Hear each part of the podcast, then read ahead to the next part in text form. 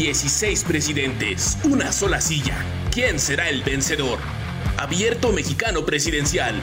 Presentado por En esta esquina y Derecho Remix. Buenos días, buenas tardes, buenas noches, bonita madrugada. Sea quien sea el presidente por el que hayan votado de último minuto en este abierto mexicano presidencial 2021 y madre mía, cómo se pusieron los cuartos de final. Eh, habíamos comenzado este abierto mexicano presidencial con dos favoritos, Benito Juárez, el benemérito de las Américas, y con el Tata Cárdenas, Lázaro Cárdenas, el creador o el consolidador del nacionalismo revolucionario, y los dos han desaparecido de nuestras llaves. ¡Pelas! ¡Pelas!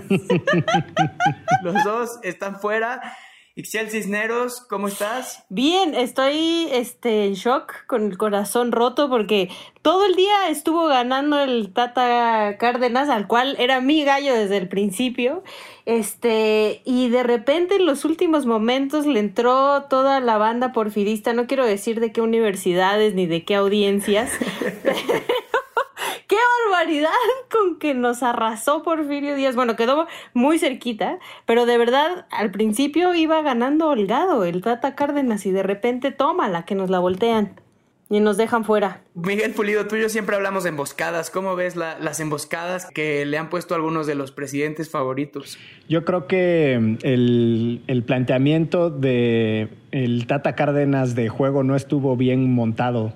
Eh, salió con todo en los primeros minutos, no tuvo en cuenta eh, las condiciones climáticas, el desgaste, el público y mentalmente se fue cayendo. Ya hacia el final del partido se desfondó y con gol de último minuto como el que nos hizo Maxi Rodríguez aquella vez que nos eliminó Argentina, así, así el mismísimo don Porfirio Díaz se los despachó, eh, así ya pidiendo la hora siento que estaban jugando en CU a las 12 del día y Porfirio era local.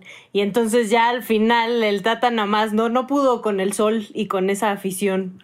Tal cual. Y lo que no alcanzó a ver el Tata Cárdenas es precisamente que esa emboscada venía en camino y entonces pues salió con el planteamiento equivocado. No, no tuvo en cuenta que los de en esta esquina siempre nos tienden esos ejercicios mayoritarios en donde quieren hacer pensar que el pensamiento progresista en este país somos minoría, pero no es cierto, muchachos, que escuchen esto. Es cierto, antes de saludar a nuestro invitado de lujo, tengo que decir que el Abierto Mexicano Presidencial es presentado por En esta esquina y Antifaz. Y con eso te saludo, Homero Campa, periodista, ¡Uh! reportero de toda la vida de proceso. Qué lujo tener, tenerte aquí para los comentarios y el análisis de nuestros octavos de final y cuartos de final. ¿Cómo estás? Eh, muy bien, muy contento de estar eh, participando en esta sorprendente competencia eh, con resultados no pensados. Este, casi casi es una superliga. Muchas gracias por invitarme. Un gusto estar aquí. A ver, vamos a hacer un recorrido porque creo que sí, eh, el, sorteo que, nos hizo Álvaro Morales dio unos enfrentamientos muy sorprendentes. Eh, ya hablábamos del duelo de la muerte que era el Benito Juárez contra Plutarco Elías Calles, dos de los presidentes sin duda más importantes en la historia del país y competencia muy cerrada, muy dura para Don Beno, pero salió avante. Esa creo que es la, primera gran nota del torneo es lo cerrado que estuvo el, el pleito entre Benito Juárez y Plutarco Elías Calles. Que la neta no lo vi llegar, ¿eh? O sea, yo pensé que Don Beni iba a ser por goliza. Hablemos un poquito de las fortalezas de cada escuadra. Bueno, el caso de Carranza, eh, pues a mí sí me sorprende porque no es de los héroes eh, clásicos de la revolución a pesar de su, de su importancia. Normalmente cuando hablas de la revolución, los grandes héroes populares eran Zapata y Villa, ¿no? los que estaban abajo, eh, pero fueron desafortunadamente los perdedores de la, de la revolución, aun cuando en el caso del zapatismo muchas de las ideas de justicia social eh, se incorporaron y Carranza tuvo el, el mérito de incorporar a las facciones, a los ideólogos intelectuales, a la convención, eh, perdón, al constituyente del 17 para que quedaran plasmadas varias de estas ideas de justicia social que sí se incorporaron a la Carta Magna.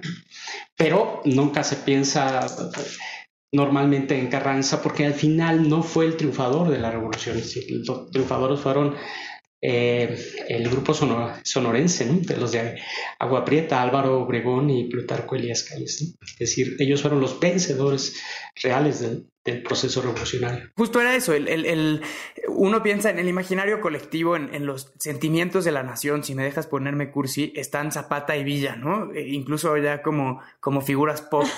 Eh, pero los verdaderos vencedores políticamente de la, de la revolución son los sonorenses creo que mejor representados y muy bien representados en esta competencia por, por Plutarco Elías Calles. Sí, yo creo que eh, en términos de, importancia le irá como la trascendencia a su estricto momento histórico, en el sentido de que pudieran sus decisiones eh, tener efectos más sostenidos en el tiempo. Plutarco Elías Calles inevitablemente es un personaje que, que generó... Eh, pues mucho de lo que hoy conocemos, sobre todo porque hay que entender que este país, nos guste o no, está atravesado por la matriz priista, ¿no? Eso es inevitable y la matriz priista tiene su origen en la lógica de Plutarco Elias Calles y, el, lo que ya discutimos en el episodio anterior, que si no lo han escuchado, eh, se los recomendamos, ¿no? Que es esta idea de tendrás el poder absoluto durante cierto periodo, pero después te mueves, eso con un intento también de, de pacificar al país y de someter a caciques locales,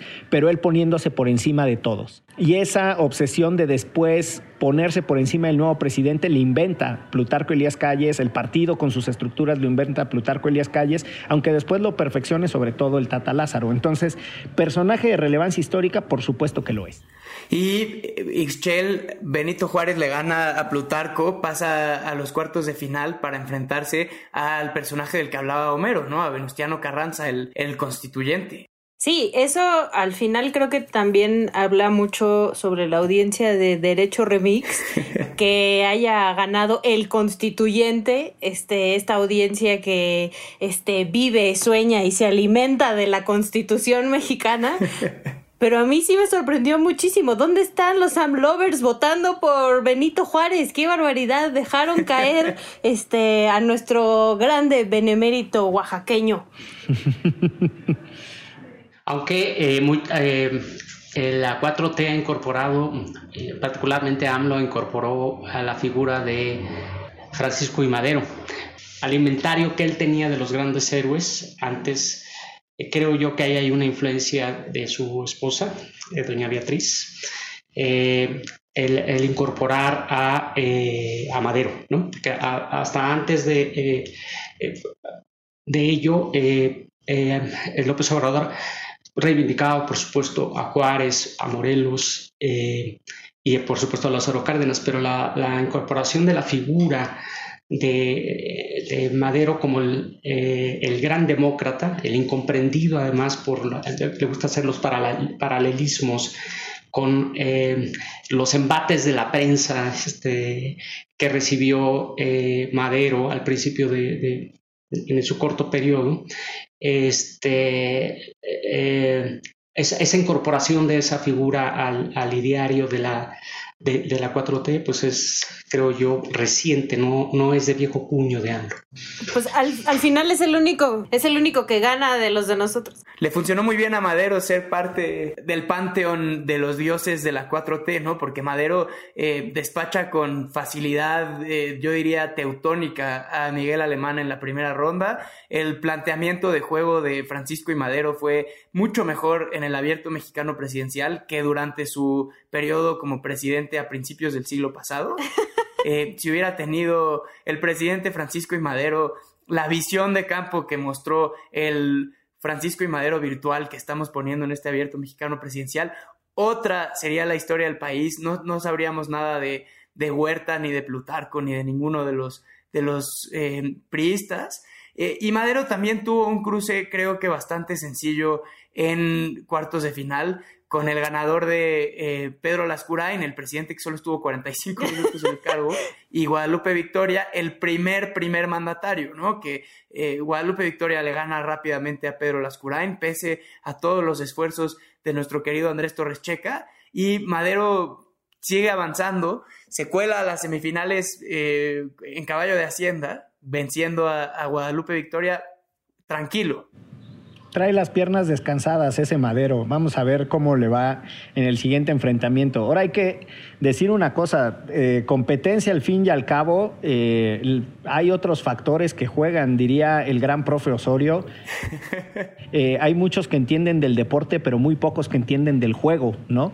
El factor humano, la adrenalina, la motivación, todo eso lo estamos viendo, ¿no? El planteamiento no es este, lineal ni, ni es abstracto. Aquí surgen las pasiones y eso está quedando clarísimo. No, y Francisco y Madero va con Venustiano Carranza, ¿no? En la próxima, este, ahí se va, se va a ver de qué, de qué cuero salen más correas, diría mi abuelita, porque sí se va a poner bueno, a ver si es cierto que Francisco y Madero viene descansado, sobre todo con lo que ya hablábamos de la constitución de Carranza y el peso que se le da en la historia a este personaje, por lo cual quiero pensar que muchos de las personas que votaron, eh, votaron por él.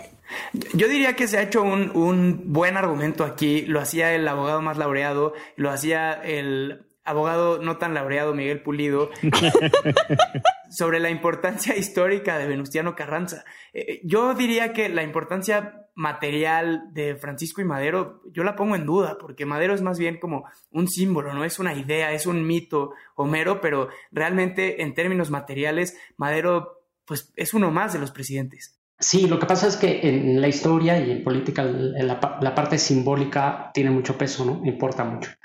Eh, y el, hecho de, Madero como, digamos, el gran demócrata que fue traicionado que, por, el ideal de la democracia, eh, tiene un peso o tuvo un, peso después en, los procesos posteriores, digo, no porque después seamos el purismo no puede presumir mucho de la cuestión de la democracia, pero el, principio que se tomó casi como un dogma de eh, no reelección funcionó eh, y tenía como soporte ese ideal de Madero.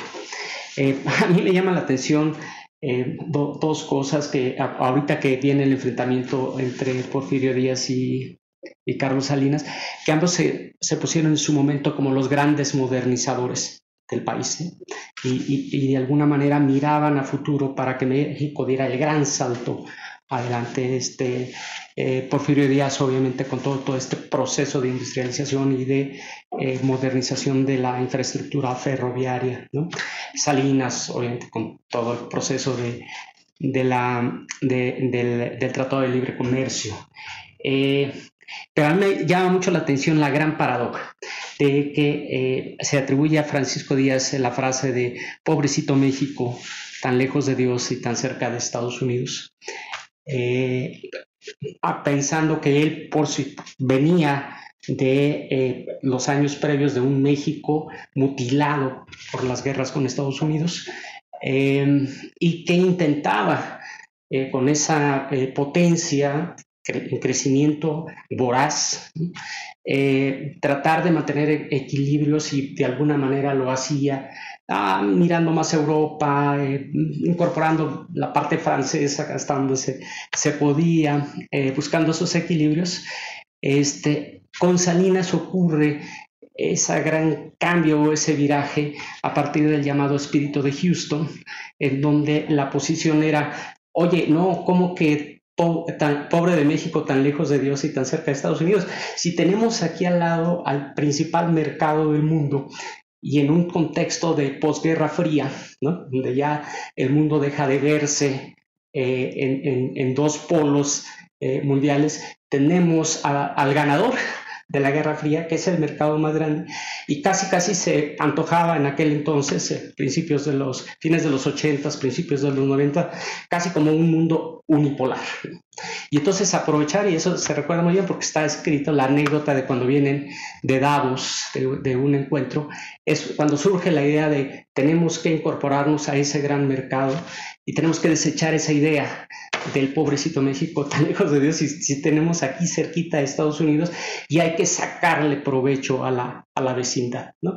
Entonces la gran paradoja de que siendo los dos modernizadores, la manera en cómo se acercaban al gran vecino del norte era completamente distinto. El otro, cuidando tomando distancia, tratando de poner eh, diques, a un imperio en expansión, y el otro aprovechando eh, las circunstancias por Guerra Fría para aprovechar ese gran mercado vía el TLC. Es, interesante además eh, en términos de las personas que los acompañaban, podemos hablar Quizá la, gente, la comunidad que está más acostumbrada a escuchar en esta esquina que antifaz me van a agarrar a tomatazos, pero por, por adoptar el lenguaje ya cuatroteísta, como si yo tuviera mi chaleco guinda y, fuera a carrear votos. Chichichairo. Chairo de closet, me van a decir. Pero Salinas se acompañaba de este lenguaje de los, de los tecnócratas, ¿no? Los, los que habían ido a estudiar al extranjero, los que eran técnicos antes que políticos, los que sabían eh, manejar bien las tuercas del poder. Y Porfirio Díaz tenía como su propia versión del siglo de los científicos, ¿no? Que eran todos, eh, estaban clavados con el, positivismo de Comte. Eh, es interesante el, el paralelismo que haces y va a ser interesantísima la semifinal Salinas contra Porfirio Díaz. Nada más rápidamente, Salinas venció en primera ronda a Antonio López de Santana, que era mi gallo para ser el más importante de la historia por haber cambiado la geografía nacional.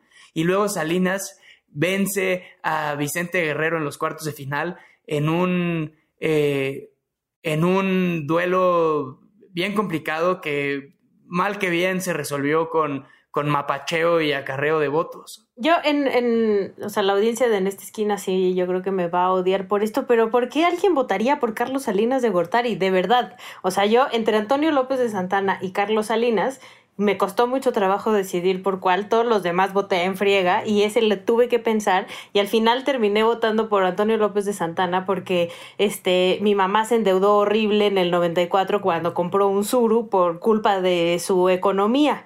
Entonces dije, no, pues ni madres, no le voy a dar un voto a este amigo donde todavía mi mamá está en el buró de crédito por culpa de cómo llevó la economía. Entonces yo no entiendo cómo este amigo ya está en cuartos de final a todo dar a punto de enfrentar a Don Porfirio. La mafia del poder. No, es como el Paraguay de Chilaver. Nadie entiende cómo iba avanzando, pero avanzó. Este, ahí iba pasando unas por otras. Oye, hay, dos cosas que me, que me interesan de los paralelismos que construye Homero entre Porfirio Díaz y Salinas de Gortari en tanto modernizadores. Eh, y, y otro paralelismo que no sé si compartas, Homero, es que los dos también son un puente de transición entre dos tiempos. ¿no? Eh, Porfirio Díaz agarra el capital que tenían los liberales, sobre todo él pertenecía al grupo de los liberales más jóvenes y más radicales, que se enfrentaron a, su vez internamente a los liberales antiguos. De ahí que Díaz y Juárez terminan muy, muy peleados y muy confrontados porque los liberales jóvenes, tú me corregirás, pero tenían la sensación de que ellos se habían quedado a enfrentar la ocupación y al gobierno de los conservadores de Miramón y los liberales viejos andaban de paseo en el exilio y decían, pues los héroes de guerra somos nosotros, ¿no? Eh, o sea, Díaz era un héroe de, la, de, las guerras, ¿no? O sea, el héroe de la, de la batalla del 2 de abril, o sea, es un extraordinario personaje en ese sentido. Y él, él se queda con todo ese capital y después construye otra forma de gobierno en donde los va llevando, llevando y después termina con estos dos grupos, ¿no? El de los científicos y al otro el que le decían los políticos, más o menos, en donde estaba, por cierto, López Portillo y Krill y, estaba Bernardo Reyes y otra banda, ¿no? Que no eran los de Pepe Ibs Limantur. Y Salinas hace algo parecido.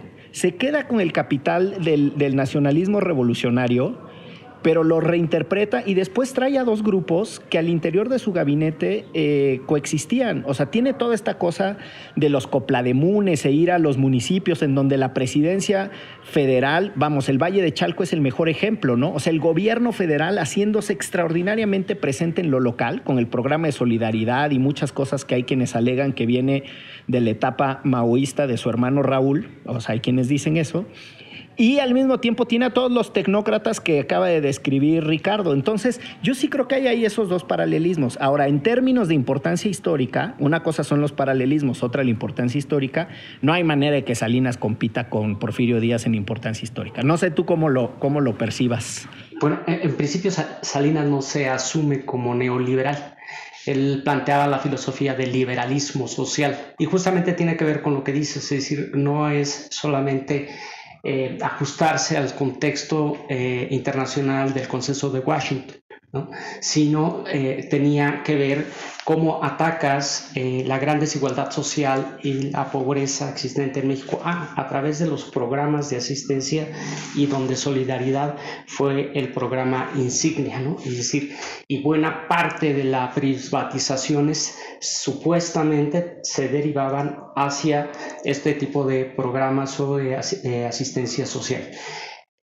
Eh, en efecto, digamos, em, las ideas modernizadoras obviamente chocaron con varios factores que hicieron carambola, entre ellos el surgimiento del zapatismo que le, que le irrumpió justo en el aniversario en que debería estar celebrando la incorporación del TLC, el primero de enero del, del 94, le irrumpe y viene un año horrible, su último año de gobierno donde muere el, el, arzobispo de Guadalajara, donde está el asesinato de Colosio, donde hasta llegar a diciembre con eh, la devaluación, el error de diciembre y la gran depresión económica. Es decir, es, es, esos afanes modernizadores fue un año en donde se, se desmoronaron o se le desmoronaron en sus afanes de proyectarse como siguiendo con el paralelismo, de proyectar su proyecto más allá de su propia presidencia. Y en el caso de, de, Porfirio Díaz, ah, ahí habría que hablar, que además de la modernización económica del país, entre comillas, porque al mismo tiempo implicaba sistemas de explotaciones muy cabrones en las haciendas, tiendas de raya, con esa gran injusticia social, pero también significó una gran estabilidad para el país, es decir, las guerras liberales conservadores, eh, un país dividido, fragmentado, con la sombra de Estados Unidos que ya nos había quitado, urgía algo que diera eh, estabilidad y eh, un sentido de unidad al país, ¿no? que no se nos desintegrara al país. ¿no? Y Porfirio Díaz fue ese gran artífice de la conciliación y eh, digo, fue un gran operador político, sabía cómo manejar sus piezas, se convirtió en el gran hombre que evidentemente durante eh, provocó esa estabilidad necesaria para la no desintegración del país y para eh, la, darle estabilidad política. Claro, en absoluto democracia, hablamos de estabilidad política, que a su vez le estalla al fin, a, principios del siglo XX. Y ahí es donde viene, a propósito de Carranza con Madero, eh, Carranza jugaba la política durante el porfirismo. Era un porfirista y apoyó, de hecho, eh, a Bernardo Reyes y se la jugó eh, políticamente con Bernardo Reyes en la época porfirista. Después se incorpora porque no queda eh, Porfirio Díaz lo desplaza y no queda en la gobernatura de Coahuila, porque él había sido presidente de municipal de Cuatro Ciénegas. Y, es, a veces los encabronamientos personales derivan en, consecuencias de pasarse al otro lado, irse con el otro. Y él se incorpora a la revolución maderista eh, por el encabronamiento que le provocó el desplazamiento que hizo de Díaz para que no quedara en la gobernatura de Coahuila. Entonces, es paradójico que ahora, digamos, ahora que tenemos Carranza versus Maderos, pues los antecedentes de Carranza vienen de, de, ser un jugador, a lo mejor a nivel local, pero era un jugador del porfirismo. Homero, te, te quiero dar las gracias porque estamos ya en, los, en los minutos añadidos de este primer tiempo de análisis. Eh, me quedo con tu, con tu reflexión interesantísima sobre los paralelismos entre Carlos Salinas de Gortari, probablemente el futuro campeón de este certamen, y Porfirio Díaz.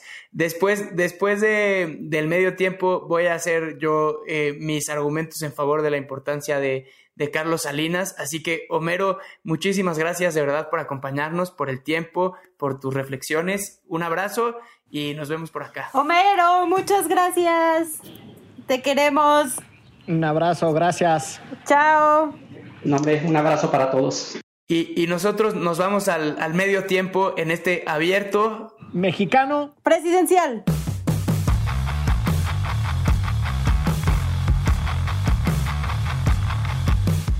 Abierto mexicano presidencial.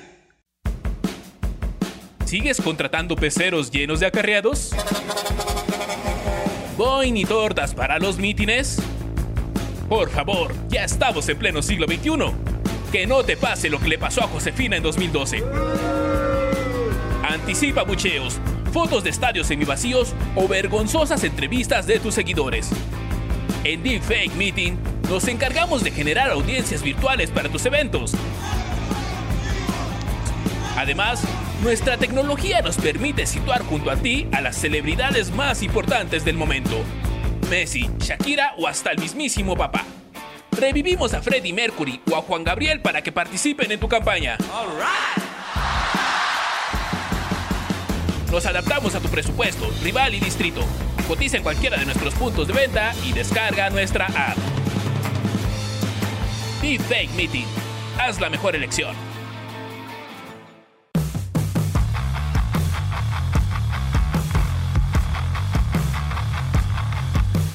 Abierto mexicano presidencial. Estamos de vuelta, es el segundo tiempo del el análisis de este abierto mexicano presidencial, bien descrita no por nosotros, sino por los cientos y cientos de miles de fans que hemos conseguido en los últimos días, como la justa político-histórica más importante, diría yo, no solo de esta república, sino de todo el maldito mundo. y logramos sacar al maestro Andrés Torres Checa del Horseshoe, directamente del Horseshoe en Glasgow viene el maestro Torres Checa para hablar sobre las impresionantes batallas que se dieron, batallas deportivas, justas deportivas, por supuesto que somos pacifistas aquí, eh, que se dieron en, en, el Twitter de arroba antifaz política. Checa, ¿cómo estás? Muy bien, muy bien. La verdad es que qué día tan, tan intenso eh, en términos de, de lo que se vino en los en las disputas por esta, esta presea del abierto mexicano presidencial. Estaba muy cerrado, de repente ahí como que se medio cayó el sistema. Le dio la vuelta a Salinas de último momento. Benito Juárez, que era como de los grandes favoritos, se quedó fuera. Eh, y, Porfirio Díaz también de último momento dejó fuera al gallo de Ixchel, al, al tata de todos. Totalmente. Es, pero es que es el máster para, o sea, Salinas es el máster para esas cosas, ¿no? O sea, como que él, él vive así y entonces ya hasta en, se mete hasta en nuestros, este, votaciones virtuales, me cae. Porque además Salinas estaba bastante parejo contra Vicente Guerrero. 49, 52, 50, 50, se daban la vuelta, iban ahí peloteando bastante bien. Y cuando faltaba nada más 30 minutos, se apagó, se cayó Twitter en el mundo y salió, revivió Carlos Salinas de Gortari con el 60% de los votos, para que no haya duda. Para que quede claro el legado presidencial de, de Salinas. Que quede clarísimo que fue limpio. No, Manuel Barlet apagó Twitter en México y de repente, ¡pum! que regresa Salinas ganando. Ya entiendo por qué Manuel Bartlett es el director de la Comisión Federal de Electricidad. Checa, ¿quién era tu gallo al, iniciar este torneo? Mi, gallo al iniciar este, este, torneo era nada más y nada menos que Pedro Lascurain, por sus honrosos 45 minutos al frente de la silla presidencial. Eh, pues no, no llegó tan lejos como hubiéramos querido, pero pues así, así pasa. Si, si, ven ahorita, está muy chistoso cómo quedan los cuartos, porque del lado derecho de la gráfica queda Carranza contra Madero, ya, ya decía eh, Campa como estos revolucionarios buena onda que terminan ahí siendo traicionados y fusilados. Y del otro lado quedan Díaz contra Salinas, como estos, como dos grandes némesis de la historia. Uno un dictador, perdón, y, el otro como el enemigo ¿no? del actual A4T, el epítome del neoliberalismo. Entonces tenemos una pura y dura lucha entre rudos y técnicos. No, no hay más. Me gusta cómo lo pones, rudos contra técnicos. Em, antes de hablar de Salinas, porque, porque creo que es importante que hablemos, creo que de las aportaciones históricas de el ahora conocido como padre de la corrupción moderna, todos los días del el Salón Tesorería de Palacio Nacional. Hablemos de la importancia histórica material de Carranza contra Madero Pulido. ¿En serio, Madero tiene algo que hacer aquí en, en esta semifinal? No, yo creo que, a ver, Madero en realidad es un accidente histórico. Eh, el, porfiriato ya venía en declive. Eh, estaba en realidad pasando momentos muy difíciles y Madero es quien aglutina un montón de la energía y logra eh, construir un polo de presión, para decirlo de alguna manera, que mm, expulsa a Porfirio Díaz del país. Hay que recordar que la revolución en realidad viene después como una, eh, la revolución la que conocemos, el periodo largo, que dirían algunos historiadores es una suma de revoluciones, no era un solo movimiento eh, como reacción a la dictadura de Victoriano Huerta, no propiamente a Porfirio Díaz. Porfirio Díaz ya se había ido zarpando desde Tuxpan, Veracruz, en el Ipiranga, a, a Francia, ¿no? El señor ya estaba en otras. Y sí, desde allá movía sus hilos y su sobrino quería recuperar el poder y Bernardo Reyes y la manga del chango, pero todo eso en realidad, si uno ve, pues tiene más importancia histórica Victoriano Huerta, la neta, porque él es el que arma el desastre de la revolución. Entonces, sin restarle méritos democráticos ni un lugar en la historia a Francisco y Madero, no me parece que sea un personaje determinante. Como lo decía Homero Campa, sí lo es por la construcción simbólica, no lo es en el sentido material como lo planteas tú. Me parece que Carranza es de otra estirpe histórica. Carranza logra construir esa idea de un eh, ejército constitucionalista logra construir esa idea de que pensemos que en un sentido distinto al de Díaz, eh, pero plantea un proyecto modernizador en tanto la civilización constitucional. O sea, desde esa lógica eh, es muy ambicioso lo que trata de hacer. Y busca juntar facciones que estaban no solo divididas, sino enfrentadas atrayendo a un montón de personas decepcionadas con cada una de las facciones a las que pertenecía. Jala zapatistas, jala villistas, ¿no? Y los trata de aglutinar ahí. Entonces, el, yo creo que el oficio cohesionador de Carranza es más destacado que el de Madero. Yo digo que en, estando Guanga ese enfrentamiento, este, yo lo dejaría 0-0, que pierdan en penales los dos y que en un volado pase Carranza. Y de entrada Carranza gobierna más. Además. Madero es presidente 15 meses. Es, eso es importante. Ixchel y Checa, ¿creen que, esta parte simbólica, histórica, eh, el santo de la democracia que tanto se nos ha contado desde que éramos niños, va a pesar a la hora de enfrentarse a Venustiano Carranza, que es más bien conocido por los abogados mucho, pero por su barbón? Eh, yo creo que se le conoce más por su barbón, porque, o sea, solo la, bueno, no solo, pero la audiencia de Derecho Remix lo conocerá por la Constitución, pero yo creo que mucha gente acá nada más por sus lentes y su barba en este país, pero sí creo que en el caso de Francisco y Madero, esta cosa que nos han metido también desde niños de la no reelección, ¿no? Este, en todos los libros de historia, es lo que hizo que pasara todas, este, todas, todos estos partidos al final ganando y llegando a los cuartos de final, que por cierto mi mamá está devastada. mi mamá es historiadora y antropóloga de cómo es posible que sacaron al Tata Lázaro a Benito Juárez y metieron a Salinas, así que estamos, estamos las dos de luto. Así es, así es la democracia. Ahora, así, así es la democracia. Yo, yo añadiría eso, que quizás en una parte importante, y a, a lo mejor es un long stretch, corrígeme si me equivoco, pero ¿Cuántos presidentes tenemos que realmente fueron democráticamente electos sin ninguna posibilidad de reclamar como fraude? Y quizás sean, pues, Madero, Guadalupe Victoria, Chance y AMLO y Fox. Peña Nieto, Calderón, Fox. Peña Nieto y Calderón, dice. Habíamos quedado que, desde el primer episodio que este es, una mirada hacia el pasado, al menos 20 años atrás. Entonces, no, no caigamos en, en la más que tentadora en provocaciones. Sí, en la más que tentadora provocación de, debatir sobre, eh, las quiero llamar inexistentes evidencias de fraude en el 2006 y 12, pero, pero hablemos, hablemos mejor. Hablemos de la encuesta, este, de cómo influyeron las encuestas y cómo ciertos periodistas influyeron en las encuestas. Hablemos mejor, Ixchel, de, de nuestro cruce. Me gusta muchísimo cómo lo puso Checa, del lado de los rudos. Porque sí es cierto que históricamente son dos de los, de los rudos rudos, ¿no? Porfirio Díaz, sin duda un dictador brutal que logró darle estabilidad al territorio pues con mano de hierro. Y Carlos Salinas, que a mí me parece que es muy importante, materialmente Uno, por el Tratado de Libre Comercio con Estados Unidos y Canadá. Y dos, por la imperdonable y criminal eh, creación de esta clase de billionaires, de multimillonarios, que no existiría en este país si no fuera por esa ronda de, privatizaciones a la rusa, privatizaciones a la, a la oligarquía soviética, ¿no? Eh, creo que ahí hay un paralelismo.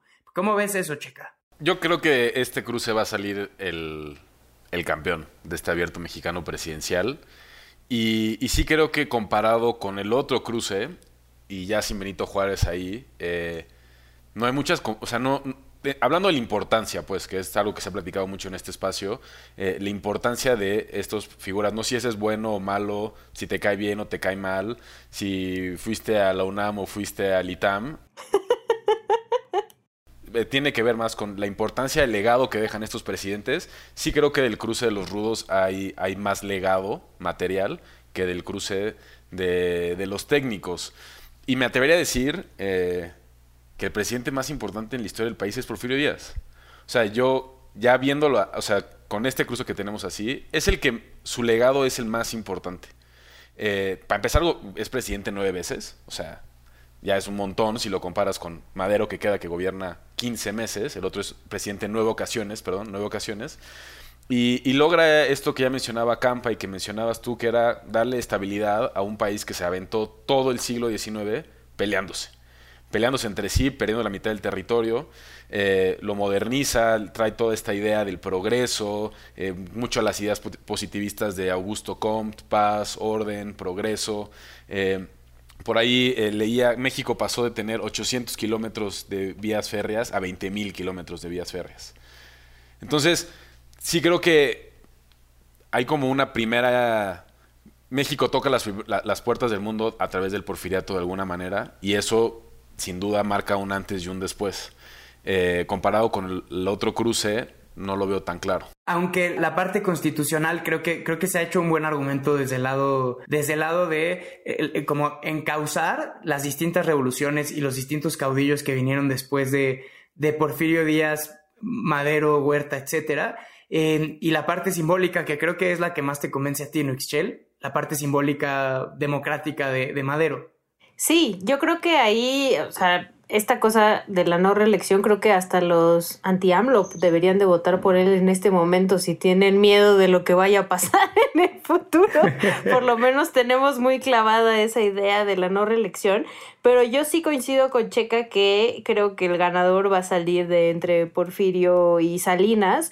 Y la neta es que si me das a escoger, pues yo también escojo Porfirio. No, no, no, no sé. O sea, por eso preguntaba esa esta onda de por qué alguien votaría por Carlos Salinas. Le, ya escuché a Ricardo algunos argumentos del progreso económico, pero pues también está toda esta contraparte que mencionabas de cómo, pues sí, muchas personas llegaron este, a ser multimillonarios y a la par muchísimas otras personas vivieron una crisis tremenda donde perdieron absolutamente todo y muchas de ellos, muchas de estas familias nunca pudieron recuperarlo, ¿no? Entonces sí creo que pues sí, también puede ser importante Carlos Salinas, este, por ese legado horrible y oscuro.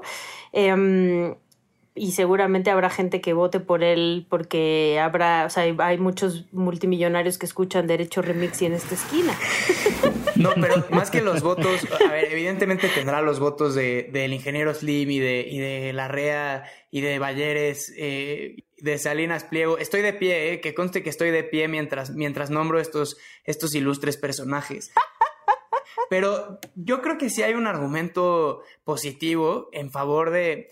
Aquí sí me van a agarrar a tomatazos ustedes tres, pero hay un argumento positivo a hacer en favor de la apertura comercial, ¿no? Y, en favor de, de la expansión de la clase media mexicana y de el Producto Interno Bruto mexicano a través de de los lazos comerciales con Estados Unidos y Canadá. Creo que el, Tratado de Libre Comercio, que además culturalmente es muy importante en este siglo, vale como una de las, de las razones por las que Carlos Salinas de Gortari genuinamente es un presidente que importa, que marca un antes y un después. Gracias a Carlos Salinas tenemos Milky Ways en este país. Eso hay que agradecérselo, cañón. Me parece interesante también entender su momento histórico. Yo lo que creo es que Salinas es un presidente que toma hecho pedazos lo que quedaba del PRI eh, el movimiento empresarial en este país venía ocupando cada vez más espacios, o sea, está desde el, triunfo en la alcaldía de Chihuahua de Luis H. Álvarez, eh, la agrupación de los, de los panistas que eh, acogen a todos los empresarios, empieza a ver ya el verano caliente de Chihuahua, ¿no? Con, con Pancho Barrio, el verano caliente de Nuevo León, con este, Fernando Canales, en donde los empresarios se habían metido a política y le habían metido mucho dinero. Entonces Salinas también, en el sentido eh, doméstico, pues en realidad es un cabrón que tenía poco margen de maniobra. Pudo haber sido él o pudo haber sido otro, porque diría el presidente actual, los grupos de interés creado ya estaban presionando y venían muy encabronados, muy, muy encabronados de las expropiaciones. Y en el ámbito internacional, pues el consenso de Washington ya avanzaba, ya había caído el muro de Berlín y, o sea, ya estaban las figuras de Václav Havel y ya estaban las figuras de Lech Walesa, o sea, había ya líderes internacionales que hablaban de integración económica, ya estaba el fenómeno de la Comunidad Económica Europea, la CEE, e. o sea, yo creo que Salinas no es eh, un revulsivo. Vamos, también es un síntoma de su tiempo desde esa perspectiva. Yo lo que sí te compro es que nos determinó materialmente creando a esa clase de supermillonarios oligarcas, y me gusta la comparación con los soviéticos, sobre todo con los rusos, eh, porque hay que reconocer que los multimillonarios mexicanos hicieron sus fortunas a partir de usar la infraestructura pública. Son vendedores o prestadores de servicios públicos o se quedaron con el espectro radioeléctrico o se quedaron con concesiones mineras. Es decir, no son innovadores tecnológicos, no, ni madre, se quedaron con... aquí nadie inventó el iPhone, ¿no? Aquí nadie, no, no, no. Es no, es la riqueza nacional, es la, es la, riqueza nacional en manos de unos cuantos y eso sí los inventó Salinas. Y esos, paradójicamente, tú hablas del acceso a bienes y servicios gracias a Salinas. Yo lo pienso a la inversa. Tenemos pésimo acceso a bienes y servicios por culpa de esos cabrones que no tuvieron competencia durante un montón de años. Entonces, que nos determinó materialmente, estoy de acuerdo contigo, en un sentido positivo bajo ninguna circunstancia. Pero, pero ya quedamos que esto no es, no es positivo negativo y también creo que ya quedó claro que yo estoy dispuesto a cambiar mi, definición de positivo y negativo para, para ganar el argumento. Ahora, e, eso que hacías me, parece que es muy interesante esa reflexión. Hay personajes checa que son síntomas de su tiempo. Eh, si uno piensa como en esta visión de la historia más determinista, que dicen, pues no importa si era Carlos Salinas o era otro, pero iba a pasar esta apertura comercial. Eh, y hay personajes que uno podría pensar con el, casi con, con la fuerza de su voluntad, cambiaron el destino de, la nación. ¿Crees que Porfirio Díaz es uno de estos personajes síntomas de su tiempo o uno de estos personajes que, que puede hacer una presa en, el río, frenarlo y, volverlo a encauzar? Yo creo que Díaz sí es más de los que cambiaron un poco el rumbo de la historia, eh, incluso contra otras inercias que traían eh, la propia, las propias años anteriores. Eh, como general de repente logra ser mucho más conciliador con otros sectores, eh, logra integrar de manera casi como protoprista a, varios sectores, a varios conservadores para poder apaciguar ciertas cosas y creo que sí encausa a México de manera distinta. Salinas a lo mejor es más producto de su tiempo, aunque también, eh, si mal no me equivoco, es el primer presidente que es economista, o sea, tampoco diría que es suerte que esta visión de apertura comercial porque aparte el TLC fue la promesa de una integración regional que nunca se consolida y donde se queda puro y duro en la integración como económica, que se interpreta como nuestra ventaja comparativa es la mano de obra barata, o sea, tampoco es como una suerte de integración profunda. Y, sí creo que, que, Salinas también, en, su importancia, ni buena ni mala, pero en su importancia, eh, redefine el rol de México en la región.